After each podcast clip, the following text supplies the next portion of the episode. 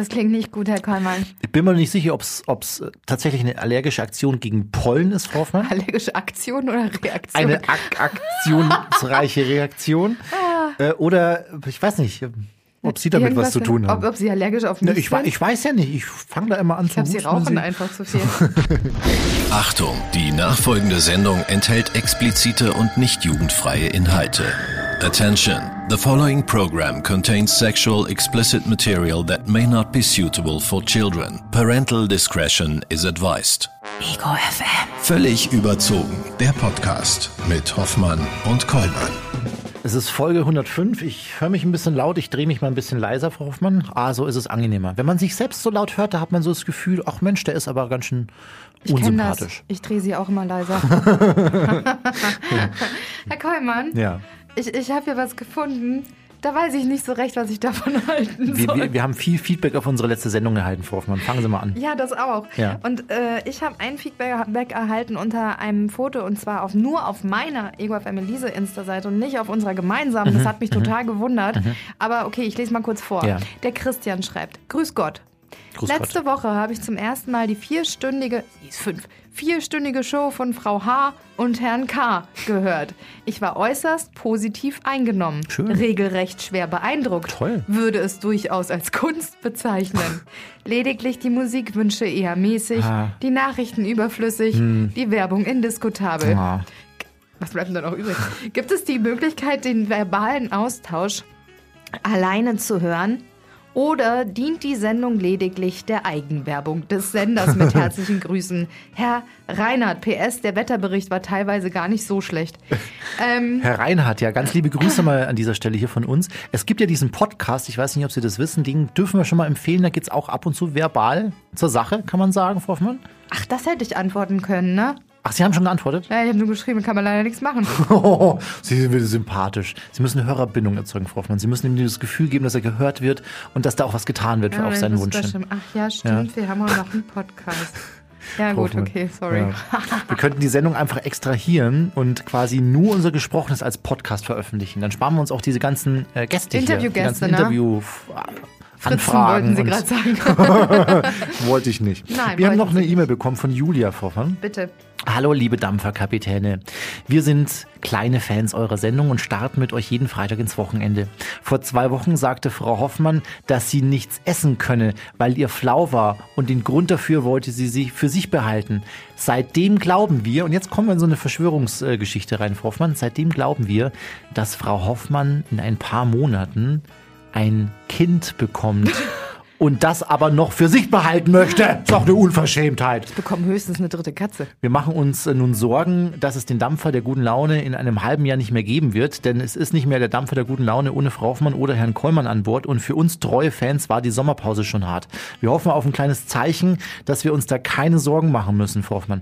Äh, viele Grüße aus der WG in Augsburg. Können Sie der Jude da irgendwie ein gutes Gefühl geben jetzt äh, über diesen Weg vielleicht? Ich habe, äh, ich wollte Ihnen ihr ein Zeichen äh, überliefern, aber ich habe gerade nichts zum Anstoßen, Herr Kollmann. Ja. Wir sind gerade trocken in der Sendung, das ist schon wieder das nächste Zeichen. Aber nein. Das wäre ein schöner Podcast-Folgenname. Und ich Trocken wollte es nicht sagen, ja. weil ich nämlich davor einen Kuchen von einer Kollegin gegessen habe. Ja, es und war Kollegin. Ihr, nein, ich wollte ihr kein gutes, doch, kein schlechtes, jetzt. nein, ich wollte ihr kein schlechtes Gefühl machen. Und vielleicht lag es auch was ganz anderem, aber deswegen habe ich nichts getrunken ja. und deswegen war mir ein bisschen flau. Nein, ich bin nicht schwanger. Ja. Den Namen der Kollegin schreibe ich dann in die Show Notes. Nein, nicht. Aber es ist total süß, dass sie sich Gedanken macht, ne? Ja. Oh. Ich könnte auch was haben. Wieso macht man sich über mich keine Gedanken? Ich huste hier seit Wochen schon. Könnte man auch meinen, auch der Kollmann, der, der sägt vielleicht auch bald ab. Machen Sie ja. sich mal Gedanken, warum da haben Sie wir sich keine Sorgen machen, Herr Kollmann. Ja, vielleicht klinge ich noch zu gesund, Frau Hoffmann. Muss Und von wem wäre das Baby dann, Herr Kollmann? Ja. Da könnten wir schon wieder Gerüchte Da könnte man schon wieder spekulieren, ja. So. Bosse ist noch heiß im Gespräch. Das ist eine andere Geschichte, Frau Hoffmann. Ja, die wollen wir nicht erzählen. Lassen Sie uns eine ganz neue Geschichte aufmachen, nämlich Bitte. die des heutigen Gastes. Hoffmann und Kollmann. So, jetzt aber mal im Ernst. Ego FM. Schöne neue Radiowelt. Frau Hoffmann, in der Kirche trägt unser heutiger Gast ganz klassisch einen Talar. Auf Instagram predigt sie in Lederjacke über Gott und die Welt. Sie ist bekennende Feministin und gerade zur Pfarrerin ausgebildet worden. Und äh, wir freuen uns sehr, dass sie uns heute zugeschaltet ist aus Berlin. Maike Schöfer. Maike, grüß dich. Hallo. Vielen Dank für die Einladung. Maike, Kirche, Internet, Feminismus, wie passt das denn zusammen? Ich bin immer noch überrascht, dass das für viele Menschen offensichtlich oder anscheinend nicht zusammengeht. Für mich geht das sehr wohl. Ich würde sagen, mein Glaube macht mich zur Feministin, mein Glaube macht mich feministisch und das Internet, das kommt einfach dazu. Wie reagieren denn normalerweise Menschen auf dich, ähm, wenn sie erfahren, dass du eine Pfarrerin bist? Diese Momente sind immer sehr besonders. Häufig können Menschen das gar nicht glauben. Aufgrund meines Aussehens vermuten sie im ersten Moment nicht, dass ich Pfarrerin bin. Also ich spreche dann, dann von Piercings, Tätowierungen, Lederjacke. Da sind viele im ersten Moment verwundert. Und was du bist, Pfarrerin, das ist ein ganz ähm, ja, interessanter Moment. Und genau diesen greife ich eigentlich im digitalen Raum auf, um Menschen dazu zu bewegen, über Glaube, um über Religion und Feminismus nachzudenken. Mhm. Gehen wir mal kurz an deine Anfänge. Also du warst mal Punk, du warst mal Goth, hörtest in deiner Jugend Hip-Hop und bist nach dem Abitur erstmal nach Berlin gezogen, deiner damaligen Liebe hinterher und hast erstmal geplant, Schauspielerin zu werden. Und am Ende hast du dich dann doch fürs Studium entschieden. Du selbst hast tatsächlich erst spät erkannt, dass du dich beruflich mit Religion und Glauben beschäftigen möchtest. Wie kam es damals dazu? Ja, das ist ganz schön zusammengefasst. So würde ich es tatsächlich auch wiedergeben. Und ich bin am Ende dann im Studium der Religionspädagogik gelandet, aus ganz praktischen und pragmatischen Gründen. Ich habe mit äh, ja, einem sehr schlicht, schlechten NC mein Abitur abgeschlossen und brauchte eben ein NC-freies Fach. Und die Naturwissenschaften, die auch NC-frei sind, die lagen mir sehr fern. Und dann haben meine Freundinnen mich motiviert und gesagt, komm, Religion, du fandest das schon immer spannend, mach das doch. Und dann habe ich mich eingeschrieben, ich wurde genommen, es hat geklappt und dann wusste ich vom ersten Tag an, hier wird eigentlich mein Herz, das sich ja ähm, sehnsüchtig danach gesucht oder danach gesucht hat, da wird eigentlich das aufgefangen, da werden die Worte formuliert, die Fragen beantwortet, die ich in mir hatte, ohne zu wissen, dass ich die eigentlich in mir trage. Mhm. Was waren das zum Beispiel für welche? Naja, einfach die großen Fragen des Lebens. Wo gehöre ich hin? Ähm, was gibt mir Hoffnung? Wie kann ich mein Leben leben? Wo werde ich gestärkt? Ähm, und da meine ich Stärkung nicht nur im körperlichen, sondern vor allem auch im mentalen, im spirituellen Sinne. Wo kann ich das ähm, entdecken? Wo kann ich so sein, wie ich bin? Und all das habe ich im Glauben gefunden. Mhm. Maike, deine Eltern äh, ließen dich zwar taufen, haben wir gelesen, weil man das halt so macht. Sonst ist deine Familie kaum religiös. Also sie betet nicht, sie spricht auch nicht über Gott. Wenn man bei euch ins Wohnzimmer kommt, stehen im Bücherregal auch keine Bibeln. Was haben sie damals zu deiner Entscheidung gesagt, dich dem Religiösen zu widmen? Waren sie erstmal erschrocken?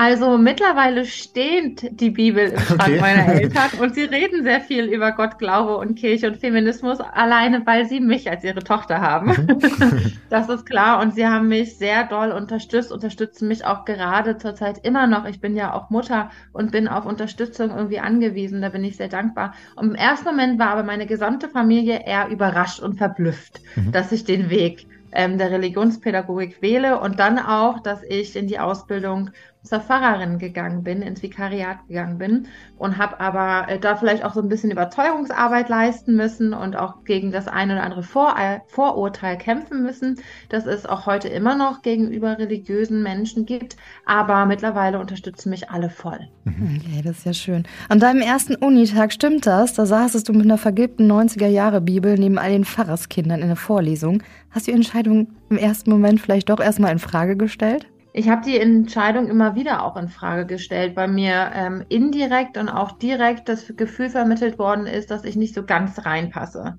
Das mag vielleicht an dieser ähm, Studiengruppe sein oder an diesem Jahrgang, in dem ich dann gerade saß. Das muss nicht heißen, dass es überall und immer so ist, aber ich hatte auf jeden Fall das Gefühl, ähm, schon alleine, dass ich nicht die gleichen Erfahrungen teile, hatten wir keine gemeinsame Basis, nicht in allen Momenten.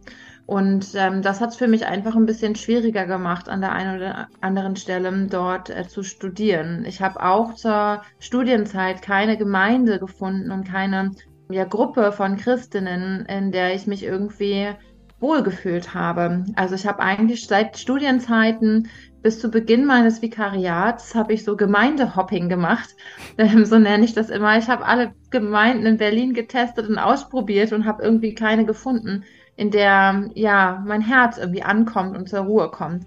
Und ich bin jetzt umso froher, dass ich mit meiner allerersten Gemeinde, die ich jetzt seit Januar habe, diesen Ort gefunden habe und daran ganz aktiv mitbauen und selber gestalten kann. Das Gemeindehopping kann man äh, ganz klar wie, wie eine Wohnungssuche, glaube ich, vergleichen. Ne? Das ja, genau, so könnte man es fast ähm, bezeichnen, ja. ja. Maike, eigentlich hättest du nach dem Studium direkt die Ausbildung zur Pfarrerin beginnen können. Ähm, Richtig. Dir kamen allerdings all die Geistlichen so schlau und fromm vor, hast du mal gesagt, dass du ein bisschen gezweifelt ja. hast, ob du schon so weit bist. Deswegen hast du erstmal als Religionslehrerin gearbeitet. Und was würdest du jetzt sagen, was denkst du, welchen Stellenwert hat die Religion? Religion denn heutzutage bei den jungen Menschen da draußen? Und wie konntest du sie vielleicht auch davon überzeugen, sich tatsächlich heutzutage nochmal damit zu beschäftigen oder beschäftigen zu wollen? Ich habe sehr gerne als Religionslehrerin gearbeitet. Ähm, auch immer noch ist das ein Teil meines Herzens, die Arbeit mit Jugendlichen und jungen Erwachsenen, mit Kindern. Ähm, und ich würde sagen, dass Religion einen ganz hohen Stellenwert hat. Also die Fragen sind bei den jungen Menschen immer noch da. Die Fragen nach Gott. Gibt es da wirklich was? Und wenn ja, wie? Wie kann ich dem nahe kommen? Wie kann ich mein Leben, den Glauben in meinem Leben und meinem Leben im Glauben integrieren? Also diese Fragen gibt es immer noch, auch wenn sie vielleicht nicht so gestellt werden, wie ich sie jetzt gerade gesagt habe, aber dass die Fragen im Herzen stecken, das finde ich immer wieder heraus in den Gesprächen, wenn ich junge Menschen begleiten darf, jetzt ganz konkret in der Konfirmandinnenzeit oder auch im Religionsunterricht. Und der Religionsunterricht war für mich und auch für die äh, Jugendlichen, die diesen besucht haben, dann doch immer so eine kleine Auszeit und ein Raum entgegen der manchmal auch sehr schwierigen, anstrengenden und auch einengenden ähm, schulischen Strukturen einen Raum, in dem sie ganz frei Fragen stellen durften, ohne Benotung. Ich habe in Brandenburg studiert, da war das Fach ja nicht versetzungsrelevant aufgrund der Noten her. Mhm. Und ähm, da habe ich das sehr genossen, dass ich als Kirche diesen Raum in ein, ähm, ja, in Schule schaffen durfte. Und jetzt sagst du es auch gerade selber, Religionsunterricht als etwas anderes. Und das empfinde ich aber ehrlich gesagt so, wenn ich das sehe, auf den bayerischen Schulplänen, da sind drei Stunden Religionsunterricht pro Woche geplant. Und ich mhm. frage mich, warum? Warum kann das noch so sein, dass die Kirche noch so in das Staatliche mit eingebaut wird? Weil für mich ist Kirche und Glauben ist etwas Privates. Das ist etwas, womit mhm. ich mich als Mensch auseinandersetze. Das ist etwas, was ich in mir trage. Das hat was mit Glauben zu tun. Das hat mit einem Konstrukt zu tun. Kirche, das kann man in Frage stellen oder auch nicht. Was hat das wirklich im Unterricht in der Schule zu tun? Ja, also ich denke, da gibt es, ähm, das ist nochmal vielleicht eine eigene Folge wert oder nochmal ein eigenes Gespräch wert. Wie das konkret in der Schule umgesetzt werden sollte, ist nochmal eine eigene Frage für sich. Also ich würde da auch jüdische Religionsgeme äh, äh, Glaubensgemeinschaften mit hineinnehmen und muslimische Glaubensgemeinschaften. Und wie fruchtbar so der Dialog sein kann mit den religiösen Menschen selber, erlebe ich im Podcast, ähm, den ich habe, 331, drei Frauen, drei Religionen, ein Thema mhm. vom House of One. Ich bin seit zwei Jahren mit den beiden ähm, Frauen, die mittlerweile meine Freundinnen geworden sind, im Gespräch. Und noch immer entdecke ich neue Dinge. Und ich hätte vor zwei Jahren gesagt, als Religionslehrerin, ich bin auch Expertin für andere Religionsgemeinschaften. Ich habe das gelernt, ich kenne mich aus und merke erst jetzt, mh, heute würde ich das nicht mehr sagen. ähm, würde mich dann ein Stück zurücknehmen und habe einfach den Wert erkannt, äh, auf Augenhöhe, ja, in einem Raum miteinander über lange Zeit zu sprechen, denn der interreligiöse Dialog und auch generell der Dialog und das Beschäftigen, das Reden mit und über Religion ist punktuell vielleicht mal ein guter erster Anlauf und ein guter erster Beginn, aber ich denke, dass das wirklich Fruchtbare über den längeren Zeitraum passieren kann. Und ich denke, dass Religionswissenschaften, die ja auch theoretisch, und so könnte das vielleicht auch in der Schule aussehen, ähm, passieren kann, dass das auch wichtig ist, aber das Einengen von Religionsgemeinschaften in Tabellen und das Gegenübeinander stellen und dann wie so ein Warnladen, der vor allem aufgemacht wird, diese Religionsgemeinschaften gibt es, such dir was Nettes aus, so funktioniert das, glaube ich, nicht. Mhm. Jetzt hast du den Podcast gerade schon erwähnt. Es gibt noch ein YouTube-Format, das nennt sich Feministisch fromm frei Schnauze und beschreibt vielleicht auch so ein bisschen deinen Charakter, oder? Also, das finde ich ein schönes Kompliment, das würde ich auch so sagen. Danke. Also es spiegelt quasi all das wieder, was dir persönlich wichtig ist. Und das war dir schon als Religionslehrerin sehr wichtig. Allerdings sind dir auch da schon Vorurteile begegnet, zum Teil wegen deines Aussehens, zum Teil aber auch wegen deines Feminismus. Erzähl uns mal kurz davon, wie es dir damals damit erging. Als Religionslehrerin ähm, habe ich immer wieder festgestellt, dass ähm, ja Menschen einfach erstaunt waren, dass ich als junge Frau Religionslehrerin gewesen bin und dass Menschen das nicht zusammenbekommen haben. Und ähm, innerhalb von Kirche habe ich erlebt, dass ich anscheinend nicht fromm genug gewesen bin, obwohl ich heute ähm, ja mich dafür einsetze oder eigentlich bewegen möchte, dass auch ich fromm bin, dass ein Frommsein nicht mit ähm, einem starken, ja, mit einer starken konservativen Haltung ähm, einhergehen muss, in keinster Weise. Und diese Momente habe ich erlebt als Religionslehrerin, dass ich nicht so richtig in die eine Welt, in Anführungsstrichen, passte und auch nicht so richtig in die andere Welt und stand mit beiden Füßen irgendwie immer in beiden Welten, hatte das Gefühl, ich muss das miteinander verbinden.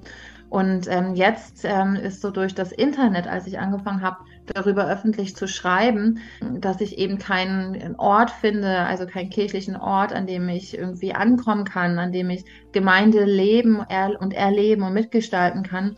Und auch alle meine Fragen, die ich in Bezug auf Glauben und Feminismus habe, als ich angefangen habe, öffentlich darüber zu schreiben, habe ich viele Menschen kennengelernt, die ganz ähnlich denken wie ich, die ganz ähnliche Erfahrungen gesammelt haben, ganz ähnliche Fragen im Kopf hatten. Und ähm, im Internet, also im digitalen Raum, ist dann eigentlich das entstanden, was ich immer gesucht habe. Und zwar ein Netzwerk, eine Community von queeren Christinnen, die ja ähnlich unterwegs sind wie ich. Und das Wunderbare ist, dass sich das auch aus dem digitalen Raum ja bis in den analogen hineingetragen hat. Mhm. Maike, kannst du uns eine Bibelstelle nennen, die man auch queer feministisch lesen könnte?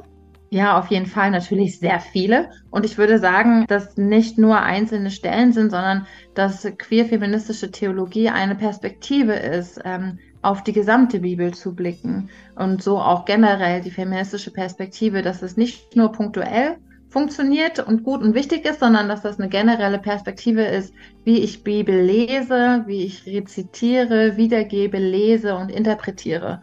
Und ähm, aber für alle HörerInnen und auch für euch sehr gerne einer meiner liebsten Geschichten ist zum Beispiel die Geschichte der Verklärung. Ich bin ja jetzt Pfarrerin in Berlin-Adlershof in der wunderbaren Verklärungskirche.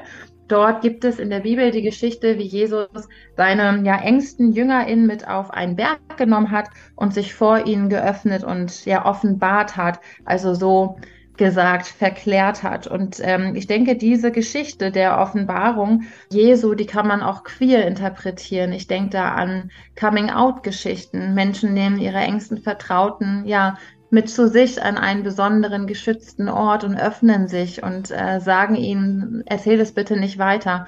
Und ähm, dass diese Momente des Coming Outs ja auch Offenbarungsmomente sind. Und zwar die, dass man Menschen dann in ihrem ganzen Sein sehen und ansehen und erfahren kann. So wie es bei Jesus eben ähm, dort in der Verklärung, bei der Verklärung geschehen ist. Und so würde ich sagen, das kann auch eine Coming Out Geschichte sein oder ebenso queer gedeutet werden. Habe ich das eben richtig rausgehört? Du, du genderst auch bei deinen ähm, Ansprachen?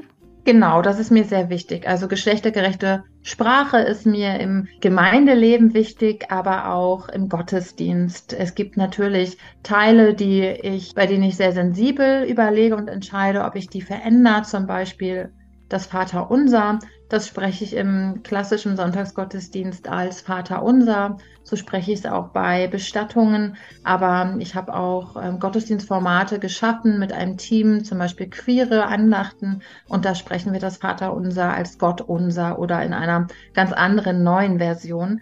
Ähm, also ich versuche mir schon die Momente zu schaffen, wo wir auch ausprobieren, wo wir auch ganz bewusst reflektieren und Traditionen und ja eingeübtes Gebete, Lieder, verinnerlichtes auch bewusst verändern.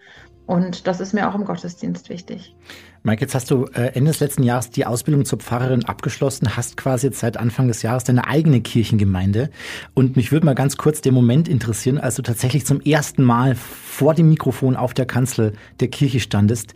Wie hat sich das angefühlt, vor allem ja vor vorwiegend wahrscheinlich älteren Gemeindemitgliedern zu stehen? Das Schöne ist, dass die Gemeinde, in die ich gekommen bin, dass die vorher schon wussten, wer kommt. Also beim ersten Zusammentreffen haben, hat mir jede Person gesagt, ich habe sie mal gegoogelt und weiß ja, was sie so tun und finde das ganz toll. Und alle haben gesagt, sie finden das ganz gut und unterstützenswert, wofür ich mich einsetze, und zwar für ja queer-feministische Themen in Kirche. Und das von ähm, mehrheitlich äh, älteren Menschen zu hören, hat mich sehr beruhigt mhm. und mir die Basis gegeben, hier so leben und arbeiten zu können, wie ich eben bin. Und äh, bei einem meiner ersten Gottesdienste, das war dann mein sogenannter Vorstellungsgottesdienst, ganz amtlich, auch mit Superintendent, habe ich den Moment genutzt und mich vor allem geoutet. Und zwar genau mit dieser Geschichte, die ich gerade erzählt habe, wie die Verklärungsgeschichte. So habe auch ich gesagt, auch ich bin Teil der queeren Community. Und dann sind die Menschen, ist die Gemeinde aufgestanden und hat geklatscht. Mhm. Und ähm, von der Empore, von der Orgel hat der Kirchenmusiker dann Lady Gaga gespielt, ähm, Born This Way, mit ähm, äh, Lichtanlage und ähm, Konfetti, Regen. Und ähm, genau, da ist mein Herz aufgegangen und ich wusste, ich bin am richtigen Ort. Oh, wie schön. Oh, wie schön. Ähm, hast du ja. das Gefühl? so wünsche ich mir das an jedem Ort, ja. für jeden Menschen. Für jeden, sein Coming Out so an der Kanzel. Maike, hast du das Gefühl, dass dann in der Zwischenzeit ähm, mehr jüngere Menschen zu dir gekommen sind in den Gottesdienst?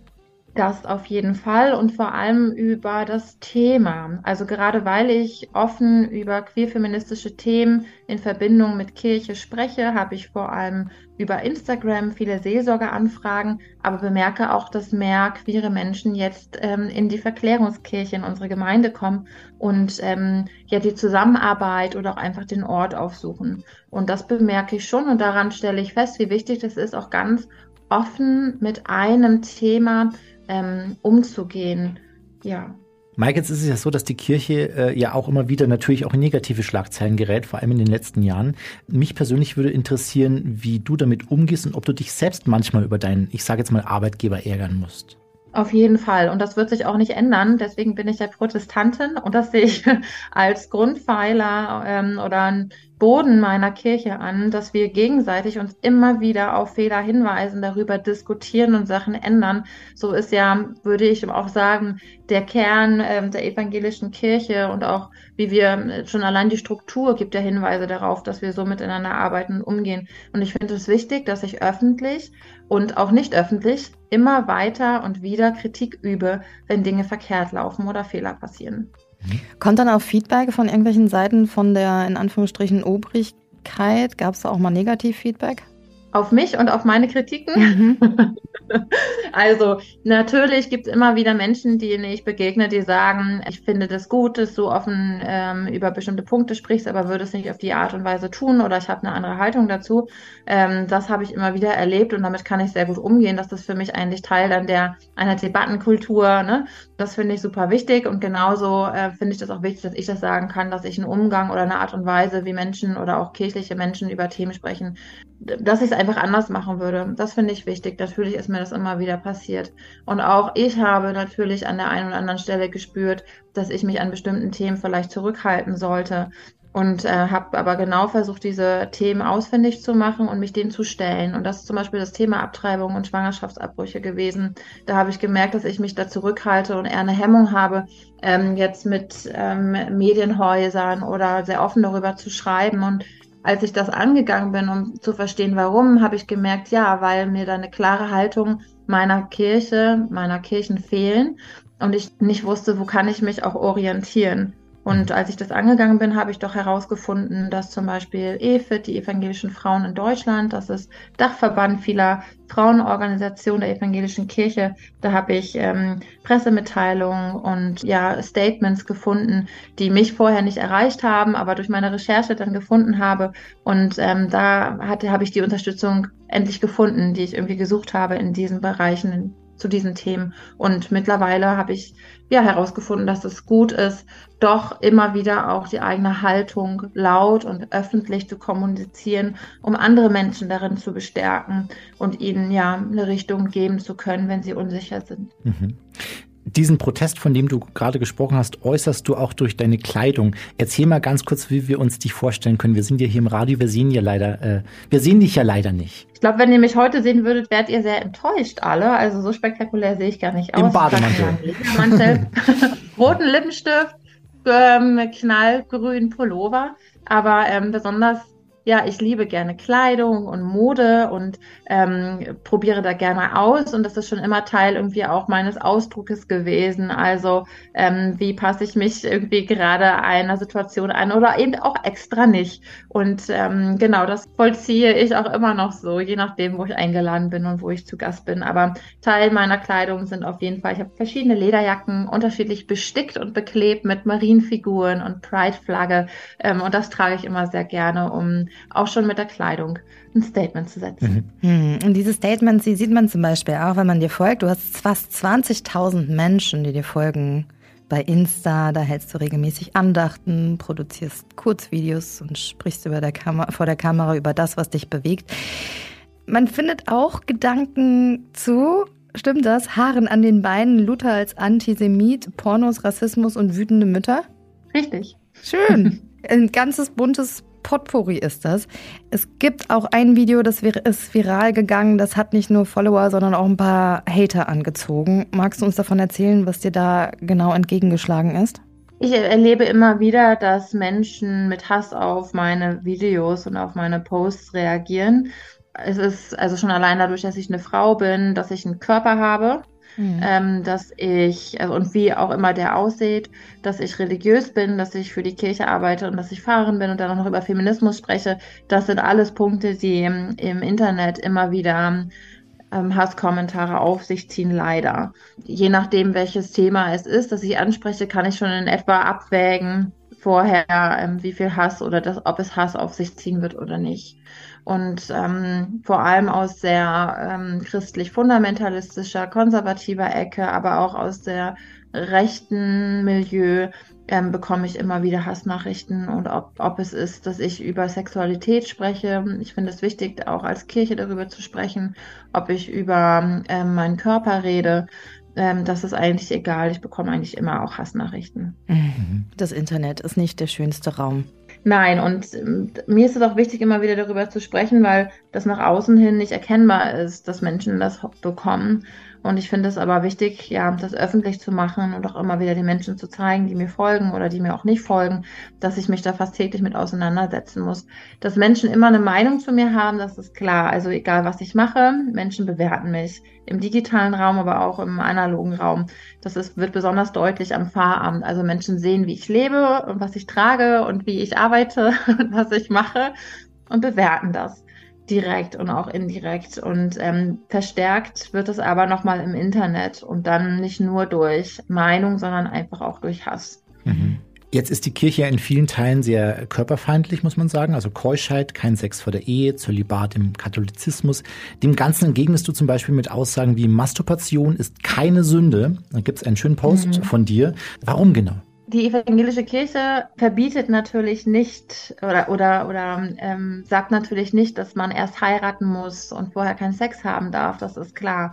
Und in meiner Kirche wird auch nicht gesagt, dass Masturbation eine Sünde ist. Ich denke, ähm, dass es vielen Menschen, aber nicht allen, und da komme ich gleich drauf, deutlich ist. Ich bemerke gerade im digitalen Raum, dass die unterschiedlichen Kirchen und christlichen Gemeinschaften miteinander vermischt werden. Also wenn ich sage, dass ich Pfarrerin bin, dann kommt auch häufig die Rückfrage, du bist Pfarrerin, ich dachte, Frauen dürfen keine Pfarrerin werden. Und da merke ich schon, ah, okay, hier werden Religions-, also hier werden Konfessionen miteinander vermischt. Oder darfst du denn dann Sex vor der Ehe haben? Daran merke ich, diese Punkte nehme ich auf und kräftige sie. Vor allem aber auch, weil sehr konservative und fundamentalistische evangelikale Christinnen im digitalen Raum hohen Zulauf haben, eine hohe Reichweite und äh, sehr erfolgreich in Anführungsstrichen sind, vor allem mit eben diesen sehr körperfeindlichen und auch menschenfeindlichen Kommentaren und Sätzen. Und da versuche ich diesen, das entgegenzugehen, mhm. entgegenzusetzen, um zu sagen, also mir ist es wichtig, dass sich Menschen selber entscheiden dürfen, wie sie ihr Leben gestalten. Und wenn das für eine Person wichtig ist, erst zu heiraten und erst dann äh, mit der Partnerperson Sex zu haben, dann will ich das respektieren und die Person darin unterstützen. Mir ist aber wichtig, dass jede Person eine eigene Entscheidung treffen darf. Und ähm, dass eine Person, die christlich ist oder vielleicht sogar Pfarrerin ist, sich dazu entscheiden kann, nicht zu heiraten ähm, aus bestimmten Gründen oder in polyamoren Beziehungen zu leben. Also mir ist es wichtig, dass sich Menschen selber entscheiden dürfen, wie sie ihr Leben gestalten wollen. Und als Kirche kann ich den Beitrag leisten, dass Menschen ja in Verantwortung und in, im Bildungshorizont darüber nachdenken können und unterstützt werden. Mhm. Maike, wie hoch ist der Stellenwert von Glauben gerade in diesem Augenblick? Und gibt es so Wellen, wo es mal bedeutender war für die Gesellschaft und auch für die mm, jüngere Glaubensgemeinschaft oder dann kam die große Welle der Kirchenaustritte, da kann man darüber streiten, ob es auch am Glauben lag, den man verloren hat oder nur am Konstrukt Kirche. Was glaubst du, welchen Stellenwert hat Glauben im Augenblick? Ich glaube, der Glaube hat noch immer bei Menschen sehr hohen Stellenwert. Und ich denke aber, dass Menschen das heute anders beschreiben und die ähm, auch andere Wege suchen und dass vieles ähm, nicht mehr ja für Menschen passt, wie Kirche versucht oder oder eben gegangen ist und angegangen ist in den letzten Jahrzehnten. Also die Menschen, die ich treffe, die aus der Kirche ausgetreten sind oder die keine religiöse Gemeinschaft haben oder ohne Konfession sind, von denen höre ich eigentlich sehr häufig, ähm, dass sie an irgendetwas da oben glauben, in Anführungsstrichen. Das sind so jetzt die Worte derer Menschen. Mhm. Und sie suchen ähm, dann vielleicht auf anderen Wegen spirituelle Momente oder Erlebnisse. Und ich würde da schon sagen, dass der Glaube noch immer einen hohen Stellenwert hat bei den Menschen. Das auf jeden Fall. Und wenn wir jetzt mal in die Zukunft blicken, wo siehst du deine Kirche, ich sag mal so in 20, 30 Jahren, mal die, die vielen Kirchenaustritte in den letzten Jahren mit einbezogen? Große Frage. I don't know. Ich hoffe und mir ist es wichtig. Ich bin Teil von Kirche und ich will Kirche in Kirche weiterleben und arbeiten und ich möchte auch für mich einen Ort schaffen, so ähm, wie er für mich wichtig ist. Und ich hoffe, dass ich damit andere Menschen anstecken kann und dass wir hier einen Ort haben, jetzt ganz konkret in Adlershof, aber auch im digitalen Raum, wo wir ja einen Safer Space haben auf den verschiedenen Ebenen und ähm, wenn Menschen den Ort oder Kirche verlassen wollen, dann möchte ich sie nicht aufhalten. Dann ist äh, auch das ihre Entscheidung. Und wie das generell aussehen wird mit der Kirche, das weiß ich nicht. Ich weiß nur, ähm, wie ich in Zukunft leben und arbeiten und glauben will. Und das ist hier in der Kirche. Maike, darf man dich nach deinem ganz persönlichen Bild von Gott fragen? Auf jeden Fall. Welche Frage hast du? Ist das, wenn du betest, wenn du dieses Wesen im, im Kopf hast, wie sieht das aus? Wer ist das? Was ist das? Also für mich hat Gott kein Aussehen und für mich ist Gott auch keine Person.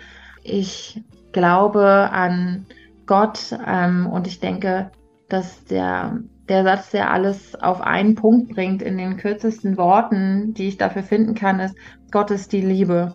Und so begegnet mir Gott eigentlich jeden Tag in den Menschen, in dem Tun, in der Schöpfung, in der Natur, ähm, im Gebet, ähm, also an den vielen Momenten überall dort, so würde ich es, glaube ich, erklären, wo die Liebe für mich spürbar und greifbar wird, erkennbar, sichtbar wird, da erkenne ich auch Gott. Mhm. Wie man Kirchen neu entdecken kann und wie Feminismus und Bibelverse zueinander passen, das sieht man auf deinen Kanälen äh, im Netz, die wir wärmstens empfehlen dürfen. Eine letzte Frage haben wir noch an dich, Maike. Ähm, was bedeutet für dich persönlich Glück? ähm, Glück ist, wenn das Herz mit der, mit den äußeren Gegebenheiten zusammenfindet, wenn das Herz eigentlich seinen Raum findet und seinen Platz findet. Und das kann vielleicht ein eigen, einzelner kleiner Moment sein an einem Tag. Das kann aber vielleicht auch ein längerer Moment sein, ähm, eine längere, ja, Zeitperiode. Also ich würde sagen, eigentlich, wenn ich Glück empfinde, dann äh, merke ich, wie mein Herz in einem Häuschen hüpft. Und so würde ich das, glaube ich, beschreiben. Wie schön. Danke, Maike. Sehr gerne. Hoffmann und Kollmann. So, jetzt aber mal im Ernst. Ego FM. Schöne neue Radiowelt. Ich habe schon gemerkt, Frau Hoffmann, ich äh, konnte Sie nicht überzeugen, noch überzeugen mal sich doch nochmal mit der Kirche auseinanderzusetzen. Nee. Ja. Aber hat es Maike nicht geschafft. Ich fand ich sehr sympathisch und sie hat schon auch sehr plausibel alles irgendwie. Ja, voll, aber uns trennt ja allein schon die Sache mit dem Glauben. Ja. Das, ne, ja, sie ich, glauben an ihren Kakadu, oder was war das nochmal? Sie, sie die Spaghetti-Monster. Ja, genau. Der Pastafarianismus finde ich total super. Also ich glaube einfach an keinen Gott und deswegen macht sich mein Körper in der Kirche auch richtig, richtig, nicht so richtig gut. Äh, und ich glaube, mich wird auch der Blitz treffen, wenn ich da mal wieder über so eine Kirchenpforte laufe. Aber wenn ich das nächste Mal in Berlin bin, und zwar für eine etwas längere Zeit und ich habe sonntags morgens nichts anderes zu tun, habe keinen Bock auszuschlafen, dann würde ich eventuell in die Kirche von Maike gehen. Mein Körper macht sich in der Kirche nicht so richtig gut. Das war gerade ein schöner, ein, eigentlich schon ein schöner Schlusssatz, Frau Hoffmann. Ja, da kann man sich jetzt selbst irgendwie so ein bisschen philosophisch im Kopf Gedanken machen, wie das aussehen könnte. Ja, ja auf meine Uhr klingelt es gerade. Sie mich mal gucken, was ist da los? Oh ja, ich werde gerade nach Wandern gefragt. Wann, Ach, wann, Herr wann wir mal wieder wandern schon gehen, Frau Der. Chef hat Sie, mich auch schon gefragt. Der hat gefragt, Elise, kommst du mit? Hier übers Wochenende, wir alle zusammen in der Hütte. Ich so, nein. Sagt er, doch, jetzt komm halt. Ich so, nee, auf keinen Fall. Ja, warum nicht? Ich bin, im Sauer Ja. ich bin in den Bergen geboren, habe ich gesagt. Wo denn? Im Sauerland. Auf, ja, so da- einem, auf so einem Hügel sind Sie die geboren. versteht keiner, dass ich einfach nicht mit euch allen wandern gehen möchte. Ich möchte einfach nicht. Hört auf, mich zu fragen. Ja, Der Einzige, mit dem ich irgendwann mal Urlaub machen möchte, ist ähm, ich nicht. Chef Conny, mit dem gehe ich segeln. Ja, aber Das ohne war's. mich. Da habe ich? Angst auf dem Schiff. Ich schubs sie einfach über die Reling. Eben, deswegen habe ich Ist Angst. da ein Hai? Herr Kollmann, gucken Sie mal schnell, ein Hai. Ich er hatte, so. ich hatte gerade ein schlechtes Gewissen. Ich habe gerade einer Kollegin von uns habe ich zum Geburtstag gratuliert. Die hat Äh, heute gar nicht, die hatte gestern. Nee, die hat heute. Ach so. Und äh, habe festgestellt, dass ich sie, äh, weil ich schreibe gern immer, ich schreibe die Leute gerne immer mit Nachnamen an, damit man auch so, vor allem im Kollegium, so ein bisschen, so ein bisschen Abstand auch zwischen uns ja auch. Ich dachte, das ist nur eine Sache Ähm, zwischen uns, sowas ganz Nee, ich, ich ziehe ich zieh das fort, auch vor allem bei weiblichen Kolleginnen. Und habe sie tatsächlich, habe ihr zum Geburtstag gratuliert mit ihrem allerdings alten Nachnamen. Ah, die ist verheiratet. Äh, und ah, und dann dachte ich mir, ah, das kann man jetzt so nicht stehen lassen. Das ist, da fühlt man sich schon irgendwie unwohl. Hab die Nachricht wieder gelöscht und hab den Namen ausgebessert und hab sie nochmal geschickt. Und sie hat aber die erste Nachricht schon gesehen, habe ich gerade gemerkt. Und schreibt gerade, du, äh, der alte Name war gar nicht schlimm.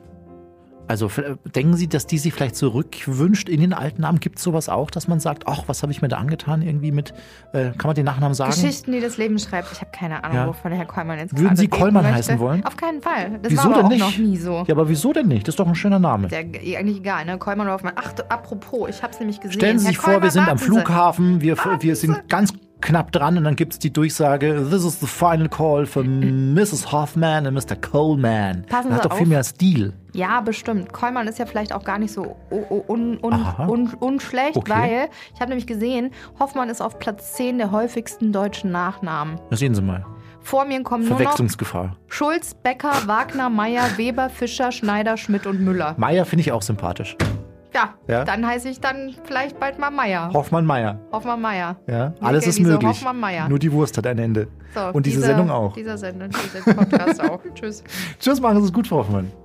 Also nochmal zu, zu meinem Nachnamen. Also Nein. ich finde es sympathisch, dass Sie da aber nicht abgeneigt sind, weil Mann. das Das war völlig überzogen mit Hoffmann und Kollmann. Eine Produktion von Ego FM Die Radioshow dazu gibt's jeden Freitag von 15 bis 20 Uhr. auf Ego FM. Schöne neue Radiowelt. Das war jetzt der unromantischste Heiratseintrag, den ich je bekommen habe, Herr Das, Kollmann. Ach, Sie finden meinen Nachnamen nicht so richtig scheiße, dann können wir ja damit weiterarbeiten.